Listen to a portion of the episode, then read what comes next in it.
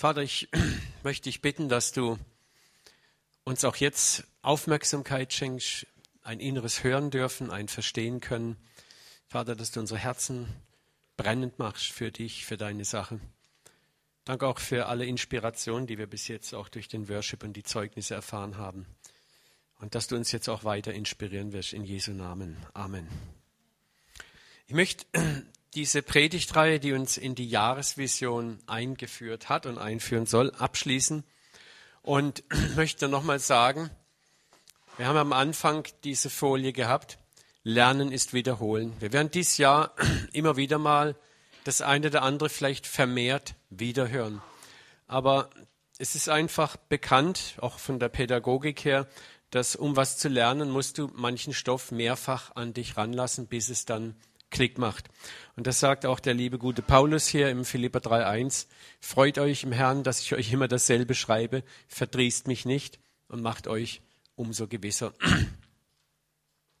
Unsere Jahresvision haben wir hier nochmal. Und Good News ist, vielleicht habt ihr schon gesehen, jetzt sind sie endlich da, unsere Visionszettel. Die liegen an vielen Tischen draußen in den Prospekthaltern. Nehmt euch ruhig mehrere mit. Die kann man wunderbar als Lesezeichen auch verwenden heftet sie irgendwo an euren Kühlschrank oder pinnt sie irgendwo an, legt sie auf den Nachttisch, dass ihr die immer wieder mal griffbereit habt und dass es euch das Jahr über begleitet. Und wir wollen primär in diesem Jahr den Schatz Gottes entdecken, im Nächsten, in uns selber und in Gott auch selber. Wir wollen lernen, mit den Augen Gottes zu sehen, die Dinge so zu sehen, wie Gott sie sieht und nicht wie Menschen sehen oder wie wir mit unserem natürlichen Auge sehen. Das war jetzt ja auch wieder die Zeugnisse sehr beeindruckend. Da ist die Welt, die natürliche, die uns sagt, es geht nicht. Und da ist eine leise Stimme Gottes, die sagt, geh dahin, mach dies so, mach dies so. Und Gott kümmert sich sogar um Tassimo Kaffeemaschinen. Haben wir nicht einen wunderbaren Gott? Einen wunderbaren Vater. Und es ist auch möchte zum nächsten Vers übergehen, der mich seit zwei Monaten sehr intensiv berührt. Es ist Römer 8, 19. Denn das sehnsüchtige Harren der Schöpfung, der ganzen Schöpfung, wartet auf die Offenbarung, die Offenbarwerdung der Söhne, der Kinder Gottes. Das ist ein, ein Vers, der eine auch jetzt, eine Now, eine Hier-Dimension hat. Um uns herum ist eine Welt, die darauf wartet, dass die Kinder Gottes offenbar werden. Ja? Dieser Vers ist, ist das, diese Welt sehnt sich danach, Gott wirklich zu erkennen, wie Gott wirklich ist. Und Gott benutzt uns Christen dazu, sich der Welt zu präsentieren. Jesus hat gesagt, wie mich der Vater gesandt hat zu allen Nachfolgern, so sende ich euch. Und Jesus hat zu seiner Lebzeit gesagt, wer mich sieht zu den Menschen, der sieht den Vater. Und was der Traum Gottes ist, dass andere Menschen durch uns den Vater sehen können. Das ist eigentlich unsere Mission, dass auch wir eigentlich sagen können, wenn dich jemand fragt, wer ist denn Gott, dass du sagen kannst, guck mich an, dann siehst du Gott. ja? Das hört sich vielleicht anmaßend an, aber denk mal darüber nach. Ich glaube, dass das Gottes Vision ist, dass Menschen in unserem Leben in der Art, wie wir leben, den Vater erkennen können. Und es geht ja nicht darum, dass wir den Vater ebenbildlich spiegeln, aber dass Gott gesehen wird in unserem Leben, die Art, wie wir leben, die Art, was wir erleben, die Art, wie wir Menschen begegnen, wie wir sind, wie wir uns geben, dass Menschen Gott erkennen. Und das ist eine ungeheure Sehnsucht in dieser Welt draußen, Gott wirklich zu erkennen. Diese Welt ist gar nicht so schlimm, wie wir immer meinen. Da ist eine tiefe Sehnsucht. Und was die Welt sieht, ist häufig das Gegenteil. Ja, der Vater muss aus uns strahlen. Seine Güte, seine Langmütigkeit, seine Vergebung, sein Frieden. Und deswegen müssen wir auch lernen, die Welt mit seinen Augen zu sehen. Die Welt ist nicht unser Feind. Die Welt sind die verlorenen Schafe, die der Vater so, so liebevoll erreichen möchte. Und er will, dass wir von dieser Liebe angesteckt werden. Und was die Welt sieht, ist oft in den meisten Christen Oberflächlichkeit, Religiosität oder nichtssagend. nichtssagende Beliebigkeit. Die Sendung Jesu war primär zu einer Sache da, nämlich den Vater sichtbar zu machen. Jesus kam primär für diese Vision, den Vater der Welt, dem Volk Israel, aber auch der ganzen Welt sichtbar zu machen. Und darum war, haben wir letztens den Vers ein paar Mal gesehen, Kolosser 2,9, die ganze Fülle der Gottheit war in Christus. Es war nicht der Sohn losgelöst vom Vater. Die ganze Fülle der Gottheit war in Christus in dieser Welt. Gott wollte sich in Christus der Welt zeigen, wie er wirklich ist. Denn die religiöse Elite damals hatte ihn in weite und unerreichbare Ferne für weite Teile des Volkes gerückt, hatte Gott versteckt hinter Bergen von Gesetzen, religiösen Forderungen oder auch wie die Sadduzäer im Unglauben erstickt. Und es ist für mich interessant, wenn wir mal so ein bisschen nachdenken, wir leben heute in einer sehr ähnlichen Zeit. Damals gab es drei Fronten, an denen Jesus eigentlich gekämpft hat. Es gab die Front der Pharisäer. Das waren damals die Frommen, die Eiferer für das Gesetz. Sie kannten das Gesetz, sie glaubten an Wunder, sie glaubten an das Kommen des Messias, sie glaubten an die Torah, sie äh, glaubten an das ewige Leben. Sie waren eigentlich total vergleichbar mit den heutigen Frommen, mit uns fast. Nicht alle Pharisäer waren schlecht, muss man auch knallhart sagen. Das Pharisäer waren nicht immer schlechte Menschen. Aber da waren viele waren Eiferer für das Gesetz, für den Buchstaben. Und wir haben auch heute einen Haufen frommer, auch Frömmler, denen der Buchstabe wichtiger ist als das Herz Gottes. Und die in ihrem Eifer für Gott oft abstoßend wirken und die Welt abstoßen. Die zweite Front, gegen die Jesus kämpfen musste, war die Front der Sadduzäer. Die Sadduzäer war eine andere fromme Partei. Sie waren liberale Juden. Sie glaubten nur an die fünf Bücher Mose. Sie glaubten nicht an die Auferstehung. Sie glaubten an viele Dinge nicht. Und sie sind sehr gut zu vergleichen mit der heutigen liberalen Kirche oder mit liberalen Kirchen. Kirchen, die das Evangelium als etwas Soziales, als etwas Nettes, als etwas Menschliches sehen. Das ist interessant, das ist, diese Front haben wir heute auch. Und dann hatte Jesus als dritte Front Rom. Und das ist heute die säkulare Welt. Ja, das ist die dritte Front, der sich die Gemeinde zu stellen hat, die säkulare Welt. Das ist die Welt ohne Gott. Und das Interessante ist aber, dass äh, Jesus in alle drei Bereiche reingewirkt hat und reinwirken wollte. Und das ist auch unser Auftrag, in alle drei Bereiche hineinzuwirken. In die Liberalen, die Frömmler und die Welt.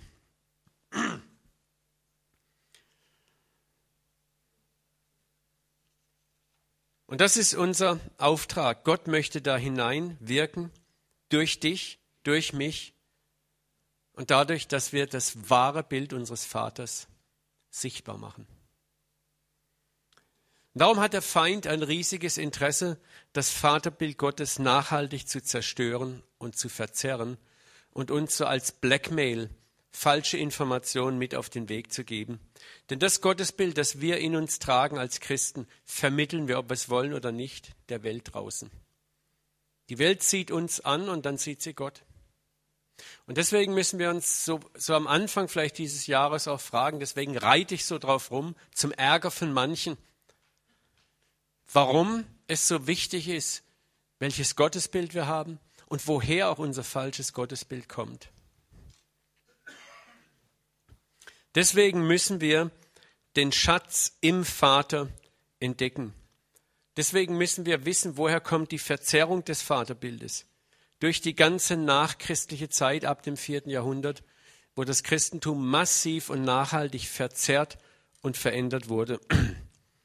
Und aus dieser Zeit kommt dieses Gottesbild, das wir bis heute zu weiten Teilen in uns haben. Ein distanziertes Gottesbild. Ein Gottesbild, das von konditioneller Liebe geprägt ist. Also eine Liebe, die nur etwas gegen Leistung gibt.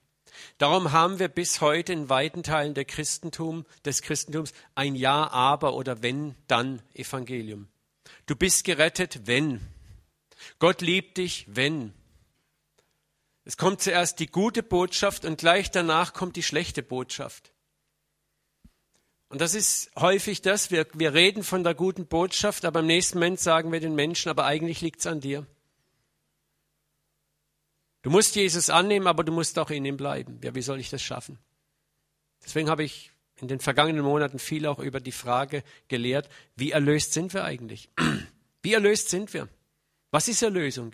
Ist Erlösung nur so ein Ping-Pong-Spiel oder hat Gott etwas Einzigartiges, Immerwährendes für uns getan? Und wenn, wenn wir der Welt sagen, hey, du bist erlöst, wenn du das und das tust, dann sagt sich die Welt, für was brauche ich dann Erlöser? Ich weiß sowieso, dass ich für mich selber zuständig bin. Und das zieht sich so durch unser ganzes Christsein und das hat Wurzeln irgendwo.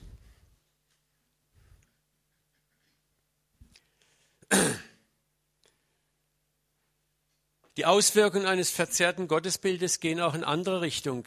Warum tun wir uns heute so schwer, oft als Christen zu vergeben? Denk mal nach drüber. Warum tun wir uns schwer zu vergeben? Warum knüpfen wir selber Gnade, die wir anderen geben sollten, an Bedingungen und glauben, Gott tut das auch? Ja, dem vergebe ich jetzt nicht dem tue ich jetzt nicht Gutes, der hat mir das und das getan. Ja, der hat es ja nicht verdient. Denk mal darüber nach. Oder warum vergelten wir Gleiches mit Gleichen und nennen uns Christen?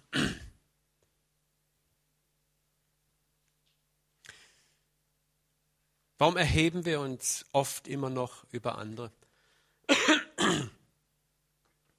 Ich will euch sagen, warum. Weil wir den Vater nicht wirklich kennen und weil wir glauben, der Vater ist so ähnlich. Weil wir glauben, der Vater ist so ähnlich.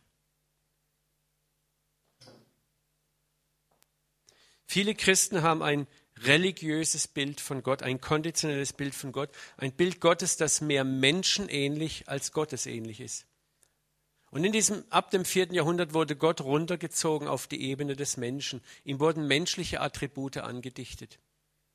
Weil wenn Gott konditionell ist, das war auch das Interessante, wenn er nur mit Furcht abarbeitet, wenn ich selber zuständig bin für meine Erlösung, wenn Gott mir nur vergibt, wenn ich das und das tue, dann übe ich über die Menschen, denen ich das sage, auch Kontrolle aus. Und das war die traurige Wahrheit über Jahrhunderte hinweg in der Kirche, dass die Kirche ein Kontrollinstrument war. Wenn du mal schaust, dich mit historischen Fakten beschäftigst, die Aufklärung, französische Revolution, diese ganzen Dinge, die den modernen Atheismus geboren haben. Wenn du genau hinguckst, selbst das Freimaurertum war nichts weiter als Gegenbewegungen, um sich aus dem Griff, dem mörderischen Griff der sogenannten Kirche zu befreien. Mach dir mal die Mühe und, und forsch da mal selber ein bisschen nach. Ja, und das ist etwas, wo wir heute ansetzen müssen, wir uns fragen müssen, wo sind denn die Fehler passiert? Und welches Gottesbild transportieren wir heute? Wir müssen nicht die Fehler der anderen nachbeten. Unser Gottesbild wurde über Jahrhunderte durch verdrehte Theologie und Philosophie, die man übernommen hat, aufgebaut. Und dieses Gottesbild behindert massiv Menschen ins Reich Gottes hineinzukommen. Das ist, was Jesus damals den Pharisäern sagte. Ihr geht nicht hinein und die hineinkommen wollen, Lass dir nicht hinein. Ich habe das Privileg, von Armin und Carmen eingeladen zu sein, mit Benny einen Alpha-Kurs bei ihnen in Gemmingen zu machen. Und das ist so eine Freude. Das sind, wie viele Leute sind es jetzt mittlerweile? 16 oder? 16 Männer. Fast alle Nicht-Christen. Ja. Und das ist interessant. Ich, ich, zunächst mal ist für mich klar, diese Leute sind gekommen, weil Armin und Carmen mit ihrem simplen, einfachen Leben etwas ausstrahlen, was diese Männer anzieht. Du lädst nicht einfach mal 16 Leute ein, die nicht Christen sind, komm mal zum Alpha-Kurs und die kommen dann einfach.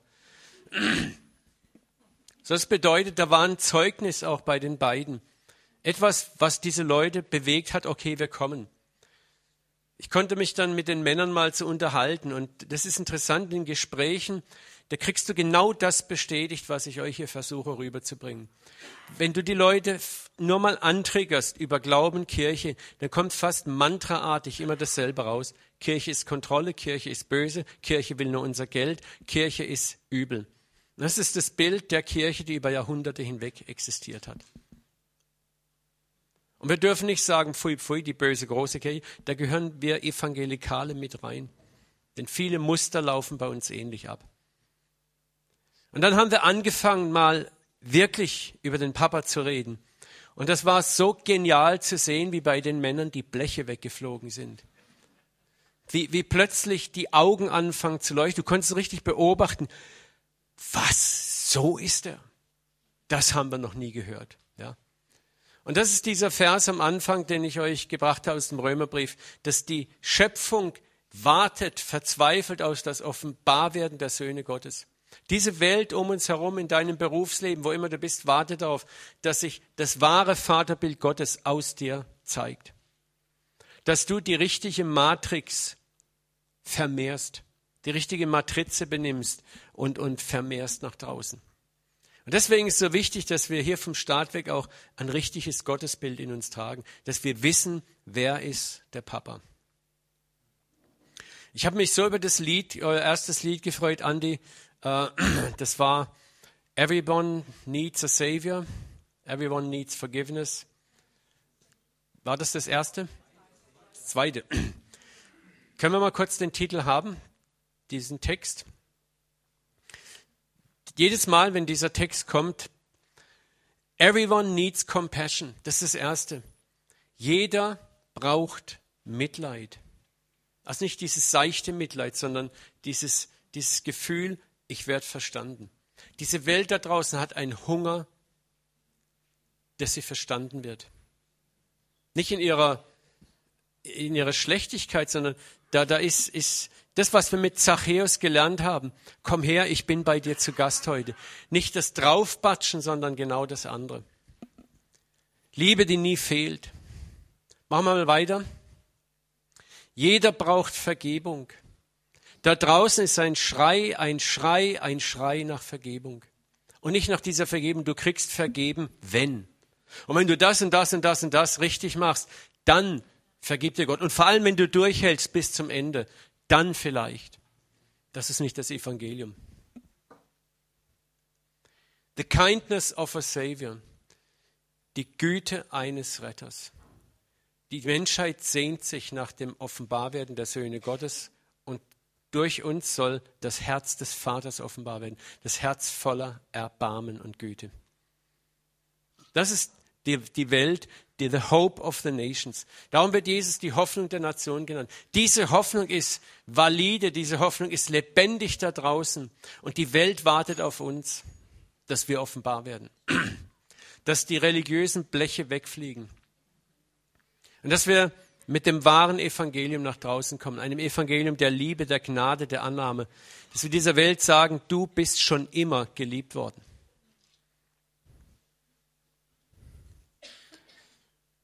Und wenn wir dieses verzerrte, konditionelle Gottesbild in uns tragen, wendet sich das auch gegen uns selber. Ich krieg so viele E-Mails immer wieder von Christen, die unter Verdammnisgefühle leiden, mit Vergebung nicht klarkommen, die Angst vor Gott haben, weil sie genau dieses Gottesbild in sich tragen. Wenn wir hinfallen, brauchen wir einen Vater, der uns liebt. Wenn wir hinfallen, brauchen wir einen Savior. Ja. Wenn wir völlig versagt haben, dann müssen wir wissen, dass da Vergebung für uns ist, ohne Wenn und ohne Aber.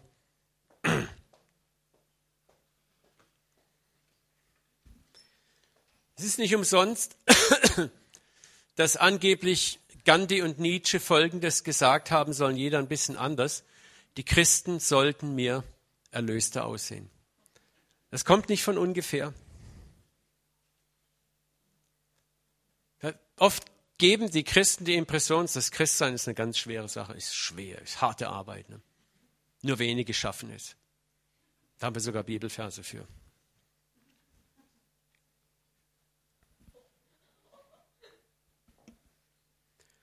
Aber wie ist Gott wirklich? Schauen wir mal nochmal in das Herz des Vaters rein. Wenn Gott von sich selber redet und sich selber persönlich vorstellt, ist es für mich interessant, dass er sich immer und ausschließlich als die Liebe vorstellt, als die Gnade vorstellt, als Erbarmen vorstellt. Johannes 4,18, 1. Johannes.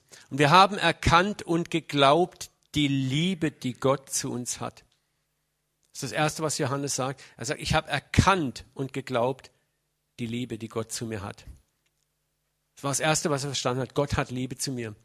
Dann kommt diese Aussage, Gott ist Liebe. Das Wort ist Agape. Und das ist ein Wort, das die Christen erfunden haben eigentlich, weil es gar kein Wort gab, die Liebe Gottes zu beschreiben. Im Griechischen, im Alltagsgriechisch war Agape am meisten verwendet worden für die Liebe einer Mutter zu ihrem Kind. Und nichts ist stärker in aller Regel. Ausnahmen bestätigen die Regel, aber das sind nicht die Gottgewollten. Aber die normale Sache ist das Band zwischen Mutter und Kind, gerade im neugeborenen Kind. Wow. Und nicht umsonst hatten die Christen dieses Wort für Agape gewählt. Und Gott ist diese Liebe, eine unkonditionelle Liebe. Und wer in der Liebe bleibt, der bleibt in Gott. Und das ist jetzt nicht eine religiöse Forderung. Wir wir denken gern, wer in der Liebe bleibt, ah ja, wenn ich die und die und die Gesetze halte, dann bin ich in der Liebe. Aber das ist genau das falsche Denkmuster, was man uns über Jahrhunderte eingetrichtert hat. In der Liebe bleiben heißt eigentlich, dass ich geliebt bin um jeden Preis, ob ich schwach oder stark bin. Nur das macht mich stark am Ende. Zu wissen, ich bin auch geliebt, wenn ich hingefallen bin.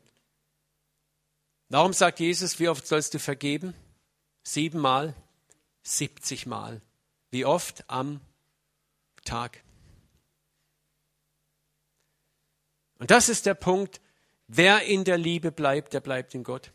Wir bleiben nicht in Gott dadurch, dass wir Gesetze halten und dadurch unsere Liebe beweisen, sondern indem wir an die Liebe, die Gott zu uns hat, glauben, vertrauen.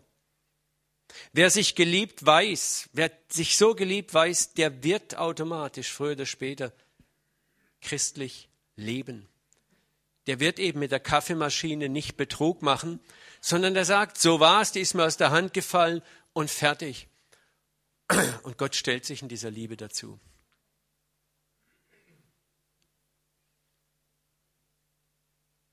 Wenn ein Christ sowas nur macht, weil er Angst hat, in die Hölle zu kommen oder Angst hat, verdammt zu werden oder Angst hat, bestraft zu werden oder Angst hat, irgendwas weggenommen zu kriegen, dann ist er nicht in der Liebe. Das ist genau das, was der Vers sagt. Wenn du Angst hast, bist du nicht in der Liebe. Wenn du Angst vor Gott hast, vor Konsequenzen, dann bist du nicht in der Liebe. Und das ist das, was die Welt eigentlich hören muss von uns. Und sie hört nur das Gegenteil. Du bist in der Liebe, wenn du in die Kirche gehst, dein Zehnten gibst, dies tust, dies tust, dies tust. Aber das sind Dinge, die sollten aus Liebe aus uns herausfließen. Und daran hat Gott Interesse, dass diese Sachen geschehen aus Liebe und nicht aus Gesetzlichkeit oder aus Furcht oder aus Angst.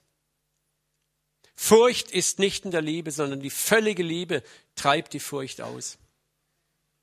Nicht das, was ich völlig tue, sondern wenn ich begriffen habe, wie völlig und vollkommen und umfassend ich vom Papa geliebt bin. Wir werden das nachher lernen von Ewigkeit her.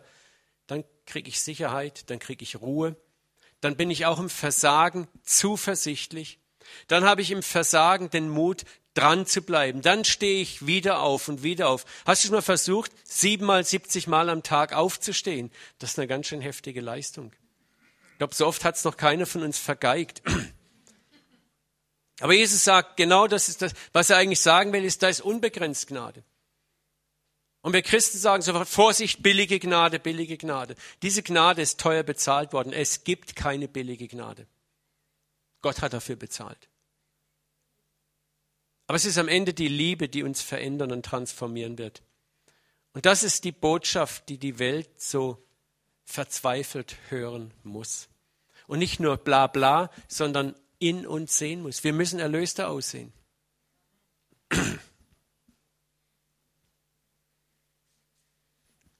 Gott sagt, ich bin die Liebe. Und vielen Menschen ist das suspekt. Da kommt automatisch so der Gedanke hoch, das klingt zu gut. Ich bin die Liebe. Da fehlt doch was. Das muss man irgendwie ausbalancieren. Das können wir so nicht stehen lassen. Also fügt man im gleichen Maße heilig dazu. Bruder Gott ist nicht nur Liebe, er ist auch heilig. Ich möchte euch das mal an einem Bild versuchen zu zeigen. Stell dir mal vor, ich sage zu dir, ich liebe dich. Im nächsten Moment aber sage ich, aber genau wie ich dich liebe, genau in demselben Maß kann ich dich hassen. Was passiert dann? Deswegen habe ich das Bild der Waage hingemacht. Wenn du auf eine Waage ein Kilo legst und auf die andere Waagschale auch ein Kilo, was passiert mit der Waage? Hm? Sie ist absolut im Gleichgewicht.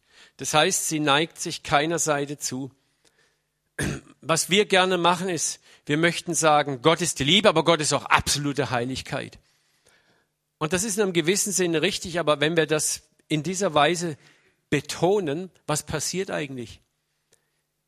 Wir gleichen Gottes Liebe durch ein Übermaß an Heiligkeit so aus, dass nichts mehr übrig ist. Wir sind in einem neutralen Zustand. Die Welt sagt ja schön. Das habe ich mir gedacht, dass Gott so einer ist. Wenn ich spur, ist er gut und wenn ich nicht spur, ist er schlecht. Was ist daran Besonderes? Was, Entschuldigung, ist daran frohe Botschaft? Amen. Ein Gläubiger.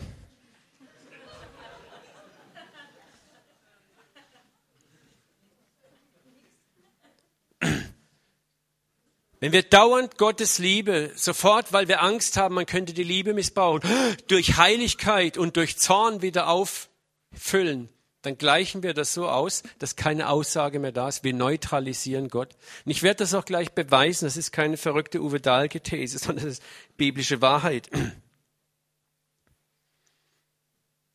Was wäre aber, wenn ich dir sage, egal wie du dich entscheidest, egal wie du mir gegenüber agierst.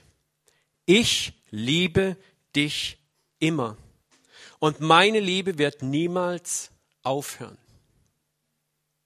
Dann wirst du sagen, das gibt's nicht. Da ist was faul.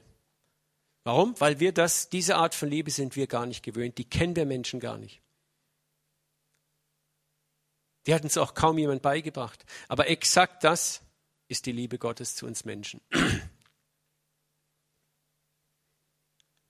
Ich werde nie aufhören, dich zu lieben. Ich werde nie aufhören, an dir zu arbeiten, bis du am Ziel bist.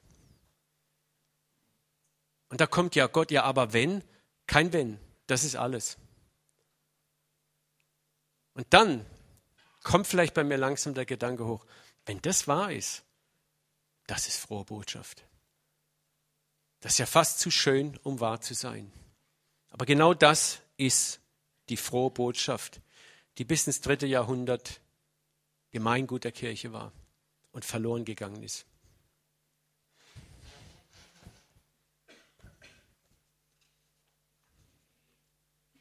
Weil plötzlich macht Liebe Sinn. Sie ist das Zentrum. Sie ist das Einzigste, was gilt. Und um diese Liebe geht es Gott. Und Gott weiß, dass seine Liebe stark genug ist, uns radikal und vollkommen zu verändern. Seine Liebe ist lang genug, weit genug, tief genug, ausdauernd genug, jeden von uns zu kriegen. Und das ist genau das, was wir uns nicht vorstellen können. Das ist das, was wir im Leben oft auch nicht erleben. Im Leben brauchen wir halt doch mal die Peitsche, den Druck. So machen wir es mit anderen, so haben wir es erfahren. Und genau das haben wir gesagt, also so muss Gott ja dann auch sein. Und dieses Gottesbild haben wir genommen und geben es in die Welt. Gott ist wie wir. Und deswegen sagt die Welt, sorry, äh, kann ich darauf verzichten. Zu Recht.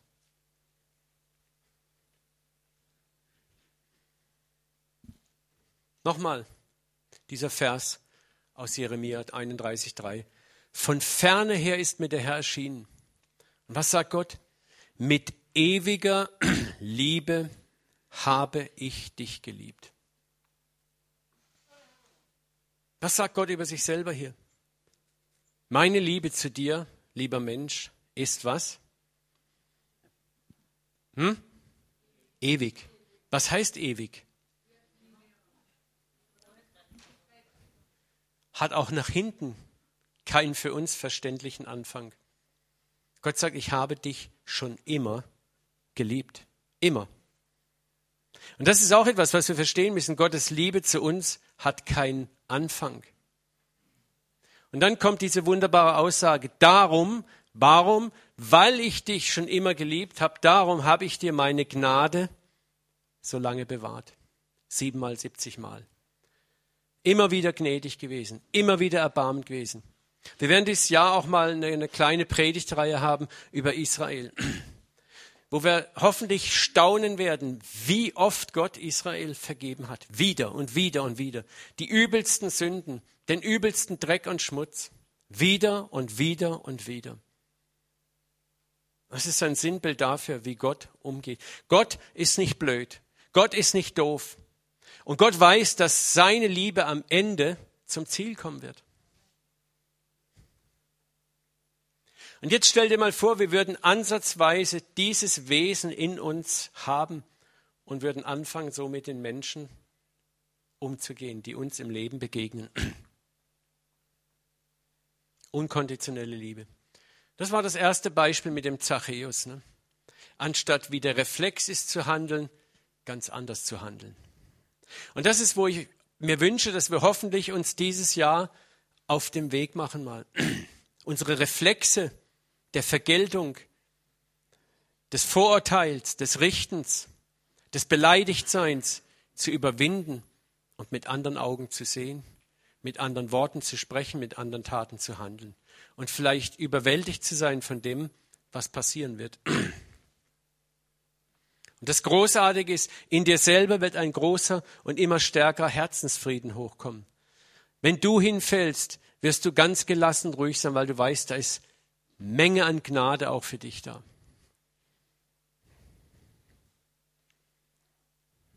Ist das billige Gnade? Ist so eine Art Gnade zu gefährlich? Fragen wir uns nicht, wo bleibt jetzt der Ernst und die Heiligkeit?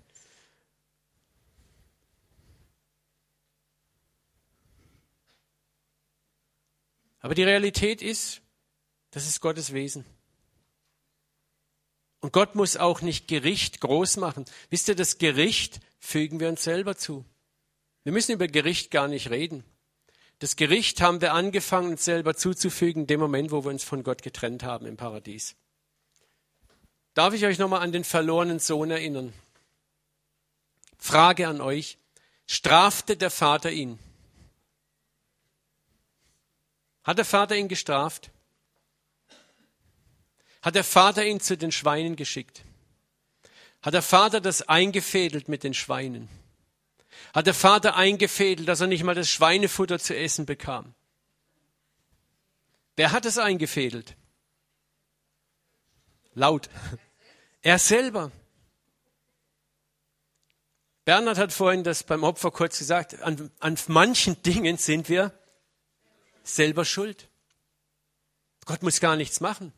Er muss uns einfach nur unseren Willen lassen. Und unser Wille sorgt dafür, dass Heiligkeit sichtbar wird. Im negativen Sinne. Wir ernten die Früchte unserer Gottesferne. Im Großen wie im Kleinen. Gott muss gar nichts tun.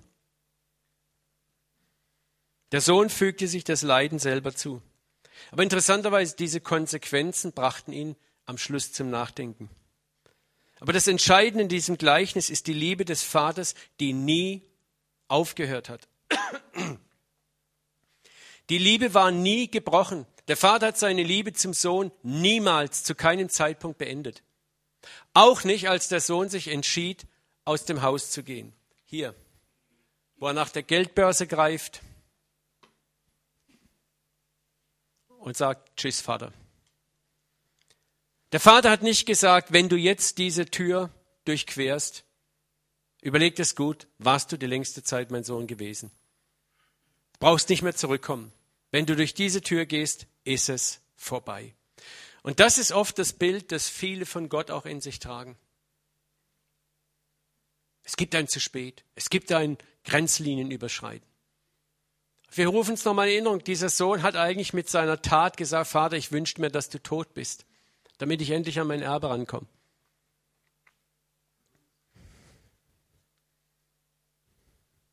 Aber diese Liebe war da, auch als der Sohn das Haus verließ. Der Vater hat die Liebe vom Sohn nie weggenommen. Der Vater hat sich nie vom Sohn getrennt, niemals. Der Sohn hat sich getrennt. Der Sohn erlebte die Trennung. Der Vater sagt, das ist immer mein, das ist mein Sohn, wird mein Sohn bleiben und ich weiß, er wird zurückkommen. Die Liebe war immer da und sie brach voll durch, als der Sohn nämlich in seinem erbärmlichen Zustand nach Hause schleicht. Und das heißt, der Vater sah ihn schon von ferne kommen. Was bedeutet das?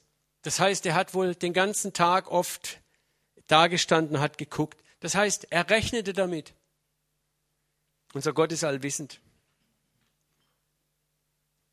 Und als er diese lange Straße nach Hause zurückkommt, sieht ihn der Vater von ferne. Und die Liebe Gottes, haben wir neulich gehört, war sofort da. Sofort wird er zugedeckt.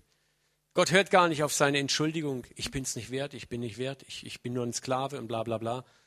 Gott sagt, holt schnell das beste Kleid. Ich will nicht, dass mein Sohn seiner Schande gesehen wird. Das, ihr Lieben, ist das Wesen Gottes. Da war keine heilige Distanz, da war kein Drohen mit Heiligkeit. Der Vater sagte eben nicht, jetzt möchte ich erstmal, dass du einen Monat vor der Haustür kampierst und, oder einen Monat wirst du bei den Tagelöhnern mal arbeiten. Dann will ich erstmal sehen, ob deine Reue überhaupt echt ist. Zeig mir erstmal, ob du es überhaupt wert bist. Vielleicht sogar nur als Tagelöhner zu arbeiten. Du kannst jetzt nicht erwarten, hier kommst du nach Hause und erwartest, dass ich jetzt hier gut zu dir bin. Und all das hatte der Sohn sehr wohl im Kopf, als er sagte, lass mich wenigstens ein Tagelöhner sein. Er hat ja nicht mal im Traum dran gedacht, dass er als Sohn wieder eingesetzt wird. Der Vater schickte auch nicht einen Vorarbeiter raus, als er hörte, der Sohn kommt, der Drecksack. Klaus Bärbel, geh mal raus und red mit ihm. Ich gehe da nicht raus. Der Vater demütigte den Sohn nicht vor all den anderen oder verlangte eine Probezeit. Gott ist die Liebe, er bleibt die Liebe und er agiert aus Liebe heraus. Es gibt nichts anderes als Liebe in Gott. Und das, was wir als Heiligkeit empfinden, Heiligkeit empfinden wir Menschen aus der Distanz zu ihm, aus unserer eigenen Schuld empfinden wir Heiligkeit. Adam, als er gesündigt hat, war das Erste, was er empfand, die Heiligkeit Gottes. Was war es, was er eigentlich empfand? Dieser Unterschied, der plötzlich war zwischen ihm und Gott. Es war nicht, dass Gott sagte plötzlich, dass Gott zornig wurde, dass Gott sein Angesicht verändert hat, sondern Adam hatte sich verändert. Versteht ihr das? Er empfand jetzt das Ding als heilig, als trennend. Darum versteckte er sich und Gott musste rufen, Adam, Mensch, wo bist du? Gott hat nicht gesagt zu Adam, bau dir ein paar Schürzen, sondern es war Adams Idee, Mensch, irgendwas stimmt hier mit mir nicht, ich müsste mich irgendwie verstecken. Heiligkeit ist nicht etwas, das Gott uns gegenüber so, ich bin heilig, erschreck jetzt Gerald.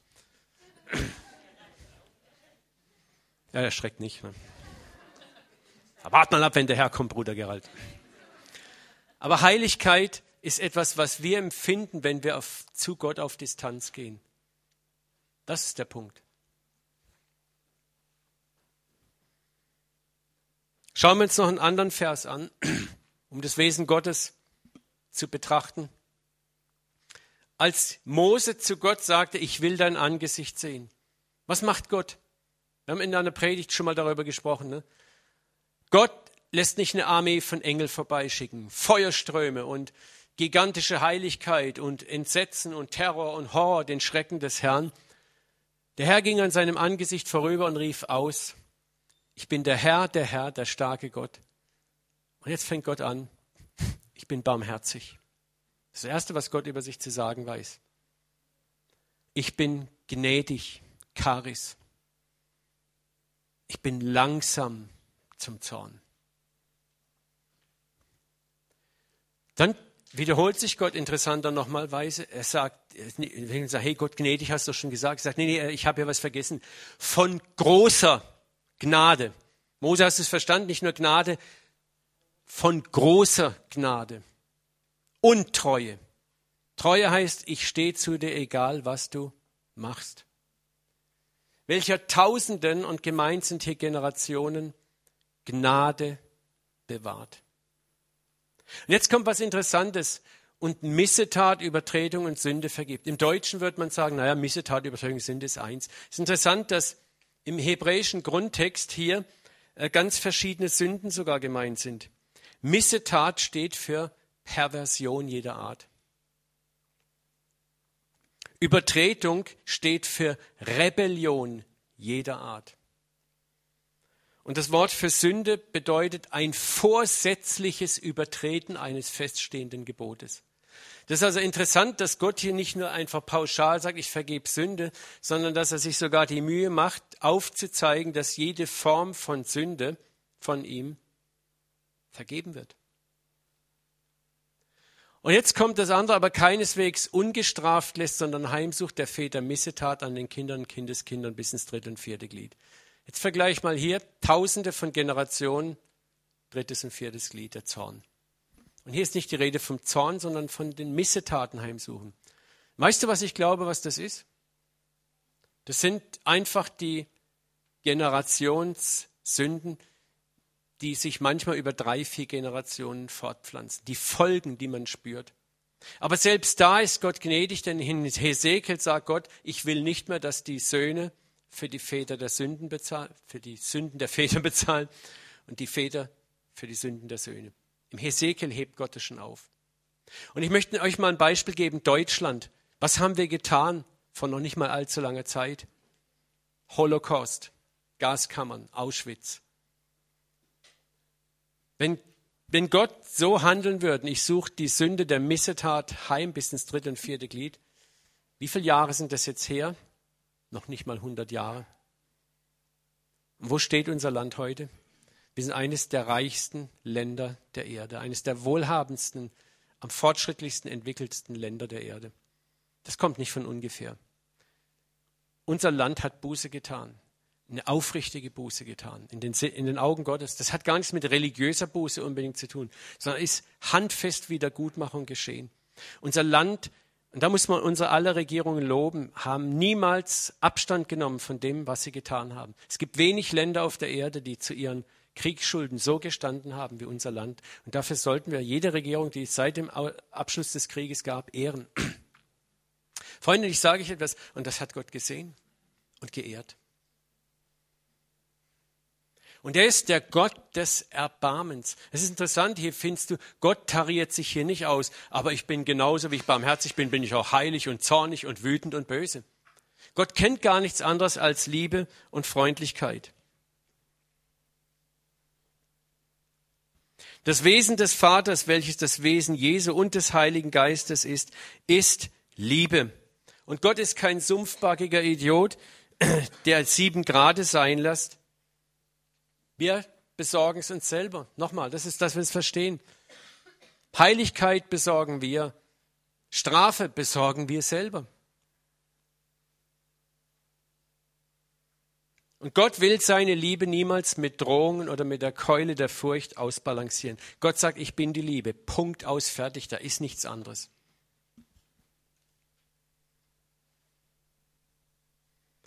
Und was den verlorenen Sohn bewegte, heimzukommen, war das tiefe Wissen, ich darf nach Hause kommen. Was glaubt ihr wohl, warum er nach Hause ging? Wenn der Vater gesagt hätte, dieses Haus brauchst du nie mehr betreten. Was ihn Mut gemacht hat, nach Hause zu kommen, war, dass er gespürt hat, da ist eine Liebe im Vaterherz. Er wusste nicht, ob er als Sohn angenommen wird, er wusste, ich darf zurückkommen. Ich darf so viel Gnade erhoffen, dass ich wenigstens Tagelöhner sein kann. Schauen wir nochmal auf Jesus. Jesus starb nicht, weil Gottes Wesen sich durch den Sündenfall verändert hatte. Viele meinen, Gott wurde durch den Sündenfall, ist er mutiert und wurde zornig. Jetzt war Gott wütend und ärgerlich über den Menschen. Und jetzt musste schnell ein Opfer her. Jetzt müssen wir einen Plan haben. Jesus starb, weil die Liebe der ganzen Gottheit, und was haben wir gelesen? Die ganze Fülle der Gottheit war in Christus. Jesus starb, die ganze Gottheit starb aus Liebe zum Menschen. Und nicht, weil der Mensch einen Fehler gemacht hat und dieser blöde Fehler jetzt irgendwie korrigiert werden musste. Dieser Tod, haben wir auch letztes Mal gelernt, war schon von Ewigkeit her vorgesehen. Christus war das Lamm, das vor Grundlegung, vor dem Niederwurf der Welt geschlachtet wurde. In Christus starb die ganze Fülle der Gottheit nicht aus Ärger und Zorn oder Frustration, sondern aus purer, reiner Liebe zum Menschen.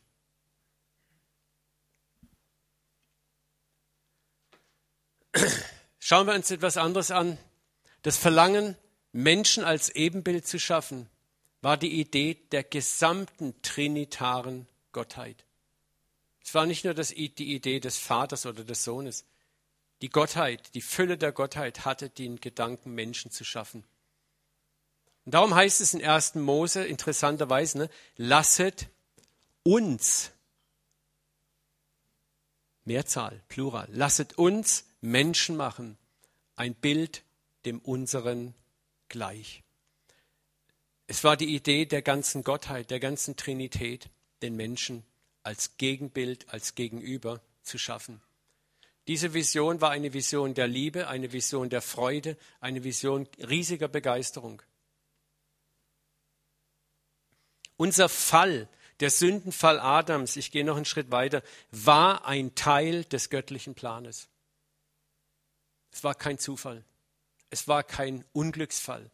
Es war nicht etwas, das Gott völlig überraschte, was du leider auch in vielen christlichen Publikationen liest, was ein Schwachsinn ist. Gott war enttäuscht, dass Adam gefallen war.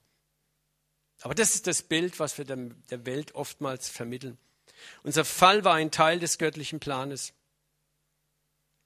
Warum? Denn Gott wollte uns Freiheit geben. Gott wollte nicht einfach ein paar Zombies schaffen, er wollte einen Gegenüber schaffen, der frei ist. In einem gewissen Sinne.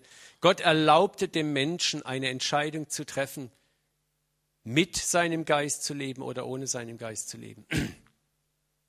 Und Adam entschied sich, die Abkürzung zu nehmen.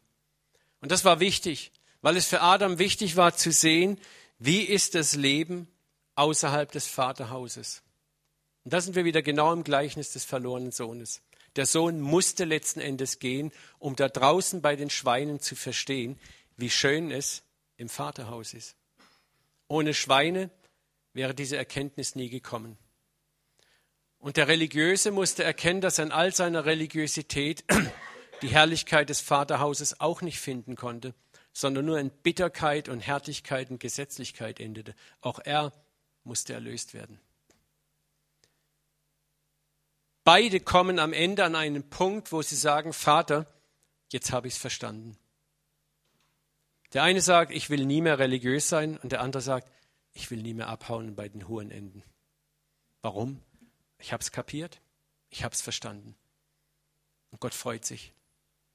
Freunde, das ist unser Weg. Darum war der Sündenfall. Darum hat Gott den Baum mitten ins Paradies gesetzt. Da durften wir in Adam, von Adam her, erstmal Probe leben, zu sehen, wie es nicht geht. Gott hätte ja von Anfang an uns Adam gleich den Heiligen Geist geben können, aber was hätte Gott dann geschaffen? Er hätte einen Zombie geschaffen.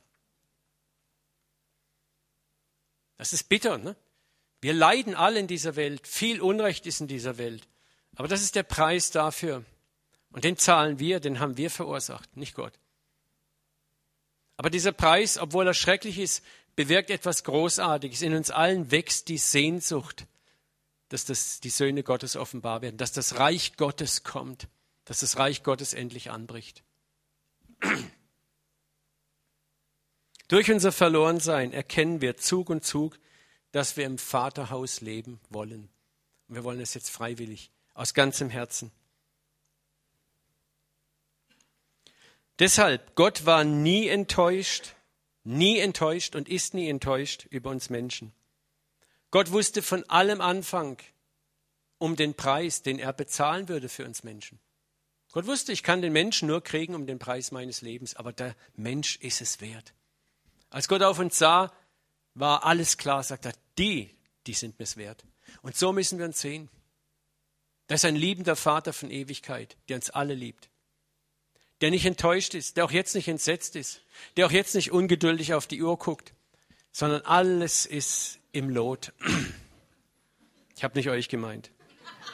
Wir sind eh gleich fertig. Gott wusste von Ewigkeit, wie diese Kinder einmal aussehen würden. Das ist das Großartige und damit schließen wir auch ab. In Christus waren wir nämlich schon vor aller Ewigkeit geschaffen. Schauen wir uns noch drei Verse an. Denn welche er zuvor ersehen hat, die hat er auch verordnet, dass sie gleich sein sollten dem Ebenbild seines Sohnes, auf dass derselbe der Erstgeborene sei unter vielen Brüdern. Das ist krass. Ne? Was ist unser Job? Unsere Mission? Wir sollen Christus gleich sein. Und jetzt kommen wir mal dahin, was das eigentlich im Klartext bedeutet. Jesus ist ja nicht erst der Sohn Gottes, als er in Bethlehem geboren wurde, sondern er war der Sohn Gottes von aller Ewigkeit her. Niemand hat Gott je gesehen, der eingeborene oder einzig geborene Sohn, der in des Vaters Schoß ist, der hat ihn uns verkündigt. Das ist übrigens interessant, das äh, Wort Schoß, das griechische Wort ist Kolpos. Google mal, was das heißt. Das ist mal krass, wie die Amerikaner übersetzen es mit Bosom, Busen. Aber eigentlich Kolpos heißt Scheide. Ist interessant, was das eigentlich ausdrückt, ist, das ist die intimste Nähe, die es überhaupt gibt, die intimste Verbindung, die es überhaupt gibt. Das drückt die, die Nähe des Sohnes zum Vater aus.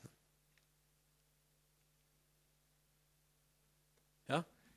Der Sohn, der ewige Sohn. Weiter Johannes 8, 57, da sprachen die Juden zu ihm, du bist noch nicht 50 Jahre alt und hast Abraham gesehen. Jesus sprach zu ihnen, wahrlich, wahrlich, ich sage euch, ehe denn Abraham ward, bin ich. Nicht nur war ich, bin ich. Zeit ist nicht existent für mich. So was will ich damit sagen? Christus ist der ewige Sohn Gottes in der Trinität. Er ist gleichzeitig, die Programmierer werden gleich wissen, was ich meine, er ist der Platzhalter für uns. Er ist der Platzhalter von aller Ewigkeit für uns. Als die Trinität sich entschloss, den Menschen zu machen, war Christus der Prototyp. Darum wird er der Erste, nee, der Zweite Adam genannt. Gott sagt, das ist der Mensch, den wir bauen werden. Das ist der Mensch, den wir bauen werden. Wir müssen, um uns selber zu verstehen, den Sohn verstehen. Er existiert von aller Ewigkeit her in Einheit und Gemeinschaft mit dem Vater. In Christus sehen wir den Menschen, den Gott von allen, allen Anfang her in Sinn hat und den er vollenden wird. Darum wird Jesus der Erstgeborene unter den Geschwistern genannt. Wir sind und werden der Mensch, in dem die Fülle Gottes durch seinen Geist leibhaftig wohnt. Das ist die Idee, die Gott von Anfang an hatte.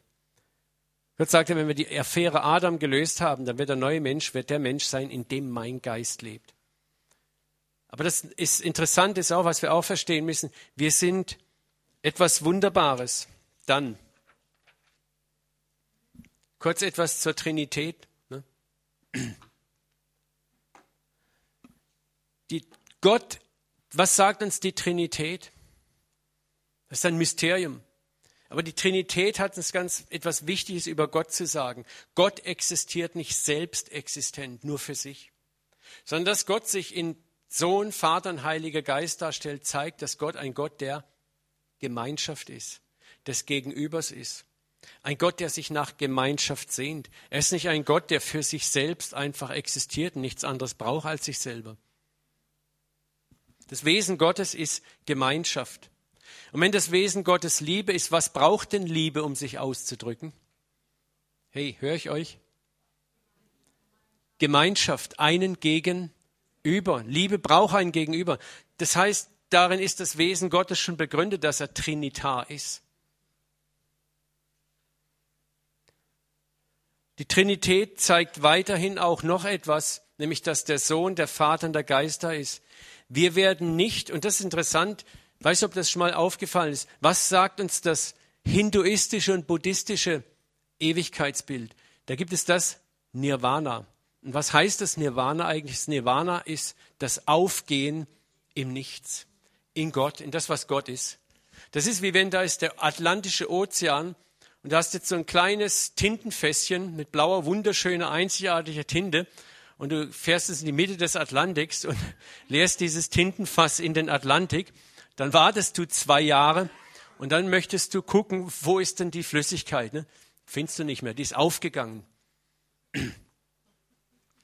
Und das ist interessant. Trinität bedeutet, das ist Gott gerade nicht. Wir werden nicht in der Ewigkeit in Gott aufgehen und sind dann einfach irgendein Tropfen in ihm. Gott hat jedem von euch diese wunderbare Identität gegeben. Wir werden nicht die Leberflecken und Runzeln haben im Himmel, die wir jetzt noch haben, aber wir werden diese unverwechselbare Identität haben. Der Gerald wird immer ein Gerald sein. Mit seinen ganzen Ecken und Kanten. Wir werden uns, werden uns gegenseitig erkennen dort. Und Gott guckt uns an und er freut sich an uns. Du bist du und wirst du bleiben. Das ist das andere Großartige, an was uns Trinität sagen möchte, warum Gott Trinitar ist. Ja? Ich mache das mal bewusst einfach nicht theologisch. Und wenn wir diesen, diesen Schatz im Vater entdecken und im Herz ergreifen, wenn wir das, was wir heute Abend ansatzweise gehört haben, dann werden wir ein anderes Gottesbild in uns tragen. Ich kann euch nur bitten, hört euch das vielleicht noch ein paar Mal an. Aber bittet Gott, dass er euch dieses wahre, wahrhaftige Gottesbild zeigt. Das ist es, was wir dieser Welt bringen müssen. Denn wir gehören einem liebenden Vater an. Das dürfen wir den Menschen draußen sagen, der uns Menschen, uns alle Menschen schon immer gewollt hat der einen vollkommenen, todsicheren Plan für uns Menschen hat, der nicht will, dass auch nur ein Schaf verloren geht. Da ist kein Zorn mehr, da ist kein Gott, der besänftigt werden muss, ja. Keine Erlösung, die wir selber vollenden müssen, sondern Dankbarkeit und Liebe sollen in uns wachsen, als Motiv dem Vater zu folgen. Das einzigste Motiv, das der Vater will, warum du ihm folgst, ist Dankbarkeit und Liebe, mehr nicht. Furcht ist nicht in der Liebe. Und genau das alles wurde zerstört, um das nochmal zu sagen, mit der theologischen Wende im vierten Jahrhundert, wo die Liebe Gottes in den Hintergrund gedrängt wurde und die Distanziertheit, die Härte, der Zorn Gottes in den Vordergrund kam, um Menschen wieder durch Angst und Furcht gefügig zu machen. Und dieses Bild muss sich ändern in uns. Wir wollen nicht mehr länger, dass die Welt Gott hasst, denn der, den Gott, den die Welt hasst, ist ein falscher Gott. Das ist nicht unser Vater. Aber die Welt wartet darauf, dass die Söhne Gottes offenbar werden, dass wir offenbar werden mit dem richtigen Bild Gottes. Und dann werden wir, dann sind wir keine Botschaft, wir, wir werden zur Botschaft direkt. Wir haben keine Botschaft, nur unser ganzes Leben wird Botschaft werden. Eine Botschaft an eine Welt, die sich verirrt hat und sich sehnt eigentlich zurückzufinden möchte abschließen mit diesem Vers nochmal. 2. Korinther 5,19. Denn Gott war in Christus. Gott war in Christus. War schon längst. Und versöhnte die Welt mit sich selber. Die Versöhnung ist bereits vollzogen. Die Versöhnung mit dieser ganzen Welt ist vollzogen. Er rechnete ihnen ihre Sünden nicht zu. Gott sagt, von meiner Seite aus Welt sind wir quitt. Das ist die Botschaft, die die Welt draußen hören muss. Nicht, wenn du das und das tust, dann wird Gott dich vielleicht. Das war dieser Satz, den dieser eine afrikanische Pastor auf seiner Busreise mal einem anderen gesagt hat, wo der ihn fragt, was ist Ihr Job? Mein Job ist, der Welt zu sagen, wie unschuldig sie ist. Was?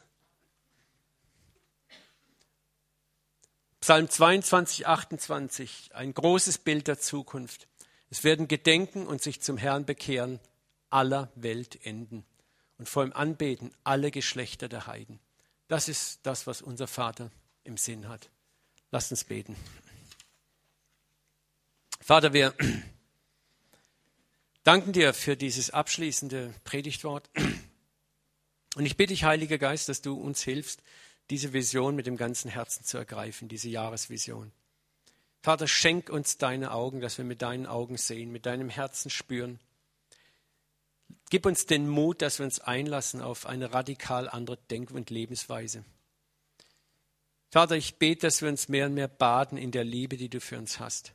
Ich bitte dich ganz konkret für viele unter uns auch um, was Rainer auch vorhin in seinem Eindruck ausgebetet hat, um konkret fassbare Zeichen für viele Einzelne hier im Raum. Vater, dass wir deine Liebe fassbar, spürbar, messbar erfahren. Papa, du siehst, wir wissen so viel und wir haben so wenig im, im Gefühl. Und wir brauchen dieses Fühlen. Du hast gesagt, schmecket und sehet, wie freundlich der Herr ist. Vater, ich bete, dass viele im Raum in den kommenden Tagen und Wochen schmecken und sehen werden. Schmecken und sehen werden. Schmecken und sehen werden. Und wenn es die Kaffeemaschine ist, schmecken und sehen, Vater. Du bist so gut, Papa. Du bist so gut. Und wir wollen von dieser Güte mehr und mehr begreifen. Vater, wir wollen lebendige Botschaften werden. Briefe, die geschrieben sind mit unserem Leben, Vater. Menschen sollen uns anschauen und uns einfach fragen, wer bist du? Was ist mit dir? Es ist so ein Friede auf dir. Vater, veränder da, wo wir verzerrte Gottesbilder von dir in uns tragen, veränder sie. Lass deinen Wind der Liebe durchblasen. Schmeiß alle Gesetzlichkeit, alle Härtigkeit, alles Böse raus aus uns, Vater. Und gib uns ein Verständnis darüber, dass du die Liebe bist und dass es keine billige Gnade ist, kein billiger Gott ist und dass Furcht eben nicht in der Liebe ist und dass deine Liebe stark genug ist, Vater, alles auszutreiben, was in uns keinen Raum haben soll. Wir lieben dich, wir ehren dich und wir achten dich. Amen.